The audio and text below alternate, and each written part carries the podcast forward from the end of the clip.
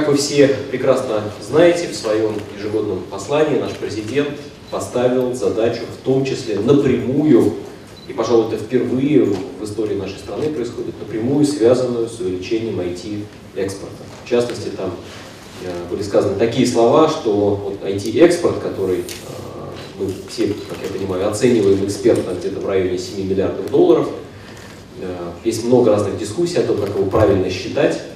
Но, э, тем не менее, мы примерно сходимся в этих оценках. Вот э, есть такая политическая установка, чтобы мы этот экспорт удвоили, чтобы он примерно был сопоставим с экспортом вооружений или экспортом продукции сельского, сельского хозяйства из нашей страны. Э, насколько я помню, экспорт вооружений около 15-16 миллиардов долларов, а сельское хозяйство чуть больше, 17-18. Можно уточнить эти цифры. Задача нашего министерства как и, собственно, э, экономического блока правительства, целого ряда институтов развития, которых создано немало, заключается в том, чтобы предоставить бизнесу некий набор инструментов, который помогал бы в осуществлении э, регулярной ежедневной деятельности, направленной на продвижение наших IT-продуктов за рубеж, на их продажу и поддержку на других рынках. Э, целей здесь может быть, целей и задач может быть достаточно много важно сделать так, чтобы э, государство предлагало, государственные институты предлагали именно те инструменты, которые востребованы сегодня и в которых бизнес действительно нуждается.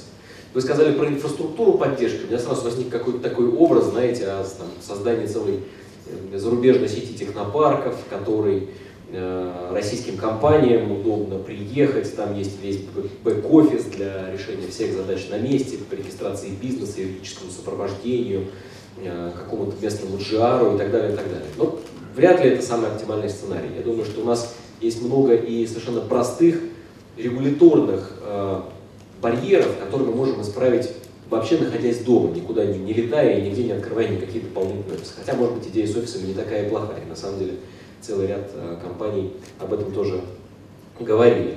Э, вы спросили про э, Фонд развития информационных технологий. Давайте сначала расскажу про э, некоторые другие инициативы, которые находятся на повестке дня. На самом деле рабочие встречи по э, поддержке экспорта, они проходят достаточно часто и такие двусторонние, когда какая-то конкретная компания приходит в министерство с теми или иными просьбами о поддержке, даже зачастую на конкретном рынке конкретной страны. Мы включаем такие компании в наши различные рабочие поездки, делегации, где-то работаем в составе межправительственных комиссий, э, где-то это более точечные какие-то проекты. В настоящее время проходит согласование проекта постановления об утверждении правил предоставления субсидий с федерального бюджета так называемому российскому экспортному центру. Э, там а, идея связана с субсидированием процентных ставок по экспортным кредитам, предоставляемым коммерческими банками. Некоторые компании могут работать по такой модели.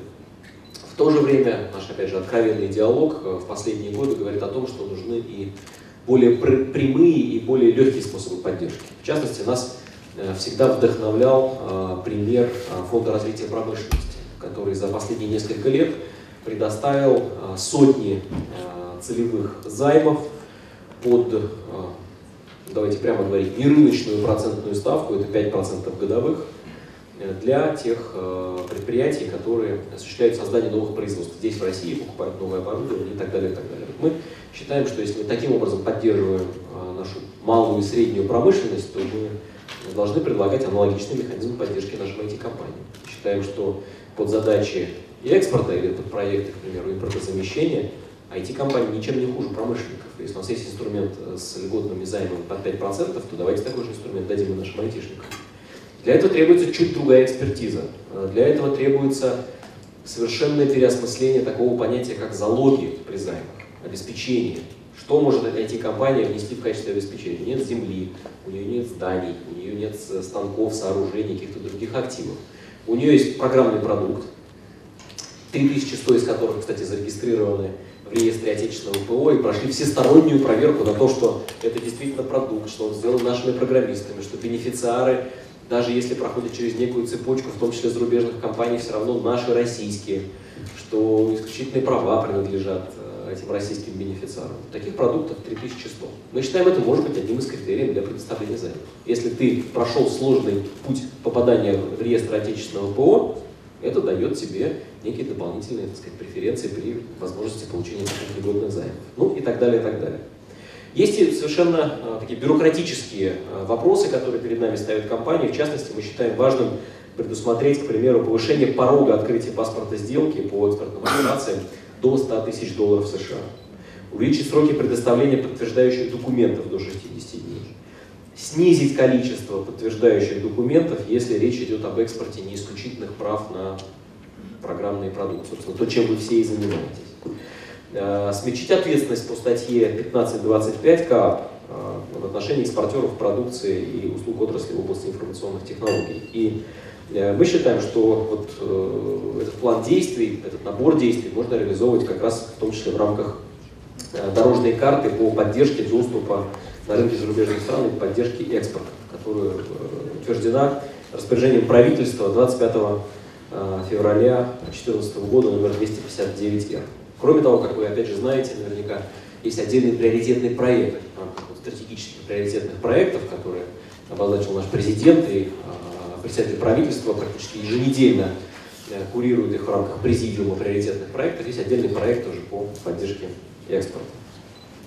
А, что касается фонда развития IT, мы считаем, что такой фонд нужен. Вы знаете, что мы эту идею отстаивали ну, как минимум с начала 2016 года. Э, к счастью, в январе 2017 года фонд был учрежден, есть соответствующее постановление правительства. И мы предполагали, собственно, четыре инструмента поддержки, которые придумывали вместе с вами и даже правила работы тоже э, фактически готовили вместе с, по предложениям IT-компаний. Что касается экспорта, это те самые, э, то самое заемное э, финансирование. Очень часто IT-компания, когда даже получает возможность доступа на конкретный рынок и претендует на конкретный контракт, ей нужна вот эта целевая поддержка для того, чтобы в течение полугода, года обеспечить необходимое плечо для того, чтобы этот проект реализовать. Поэтому будем э, по-прежнему отстаивать позицию о необходимости капитализации фонда развития IT для того, чтобы такая программа льготных займов под экспорт могла работать. Второе – это там, субсидии на разработку системного программного обеспечения.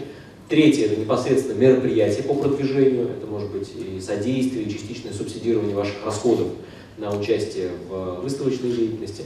Это могут быть на самом деле какие-то бэк-офисы, если вы все-таки посчитаете нужным, что в этом есть спрос, и все скажете, что вот мы хотим конкретно в Аргентине, вот пять компаний, мы хотим значит, начинать там свою деятельность, пожалуйста, помогите нам с э, юристом, финансистом и э, кем-то еще. Давайте рассмотрим эти варианты, и, возможно, фонд развития IT тоже сможет это сделать. К сожалению, пока нет решения о э, выделении целевого финансирования, тем не менее мы планируем начинать работу. В правительство внесен состав наблюдательного совета фонда. Надеемся, что в ближайшее время он будет утвержден, и мы, собственно, проведем первое заседание совета. Э, будем э, думать о том, кто должен его возглавить. Если у вас есть какие-то, кстати, рабочие предложения по кандидатуре директора такого фонда, мы будем признательны, если вы их внесете. Потому что нам совету, собственно, предстоит их рассмотреть. Мы совершенно не возражаем, если кто-то от индустрии так сказать, э, будет здесь э, предложен.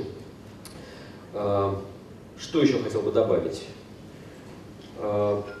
Думаю, что в ходе сегодняшней дискуссии мы можем обсудить и вот уже озвученные вот эти инструменты поддержки. И, конечно же, я был бы очень признателен, если в ходе дискуссии появились какие-то новые интересные предложения. Задача органов государственной власти быть очень гибкими и динамично подстраиваться под ваши актуальные требования. Вы находитесь на передовой, вы знаете, какие возникают проблемы, нам очень важно на них услышать. Поэтому очень благодарен за такую возможность пообщаться. Спасибо, Николай. Позвольте сразу задать вопрос, э, насколько реалистична вот работа этого фонда без э, финансирования? Получится, получится ли его э, наладить в этом году? Какая сумма? Ну, кстати, он в любом случае будет работать. Если нет финансирования бюджетного, я уверен, что будет финансирование небюджетное, но очевидно, что оно будет небольшое. Вот э, вчера Вячеслав Володин проводил первое заседание Совета по э, обеспечению развития цифровой экономики в Государственной Думе. Я там э, позволил себе такое высказывание, что у нас есть традиционные отрасли, которые из года в год получают системную поддержку, в том числе бюджетную. И это происходит уже столько десятилетий, что это ни у кого не вызывает вопросов. Например, отрасль сельского хозяйства примерно получает поддержку из бюджета примерно где-то 230 миллиардов рублей. Ни у кого из нас с вами даже это не вызывает вопросов. Все считаем, что сельское хозяйство нужно поддерживать, особенно в условиях санкций, контрсанкций, э, мы видим, как растет потенциал наших сельхозпроизводителей, все это хорошо. Или мы, например, поддерживаем авиапром, или автопром, или легкую промышленность, или какие-то другие сектора экономики. И это происходит десятилетиями. И речь идет о десятках и сотнях миллиардов рублей. И мы ведь не обсуждаем вопрос, что э, средства на субсидирование сельского хозяйства должны выделить фермеры.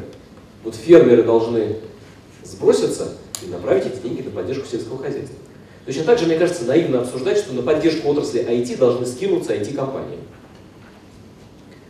Если мы говорим о реальных структурных реформах в экономике, мы должны их поддержать реальными э, инструментами государственного управления. Это регуляторика, я о ней сказал. Если мы внесем те изменения, к примеру, в, э, финанси... в э, особенности э, регистрации и проведения валютных сделок для программного обеспечения, это многим компаниям поможет.